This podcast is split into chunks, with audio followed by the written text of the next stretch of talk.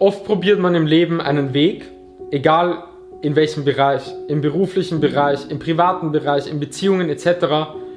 Und man versucht, man versucht und es klappt nicht. Und es ist extrem wichtig, teilweise nicht blind da immer weiterzumachen, sondern mal zurückzuschalten, einen Schritt zurückgehen, zu reflektieren, was ich immer sage und dann wieder neu nach vorne schauen.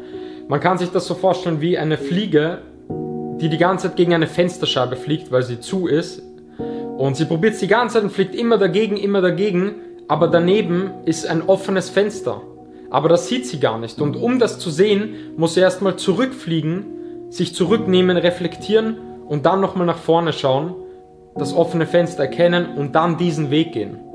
Weil nur wenn ein Weg im Leben nicht funktioniert, heißt es nicht, dass es nicht andere Wege gibt. Und was dabei auch sehr wichtig ist, ist, du musst wissen, was dein Ziel im Leben ist. Was sind deine Ziele?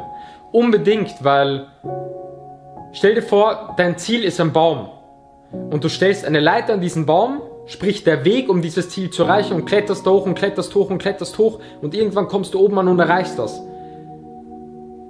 Aber was bringt dir das, wenn das der falsche Baum ist? Wenn dieses Ziel dich gar nicht glücklich gemacht hat?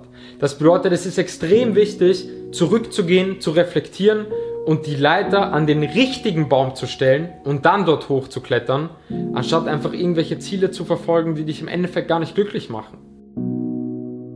Mir ist, viel, mir ist viel wichtiger, dass ich einen Weg langsamer gehe in meinem Leben, aber ich weiß, dass es der richtige Weg ist. Ich weiß, dass es der richtige Baum ist.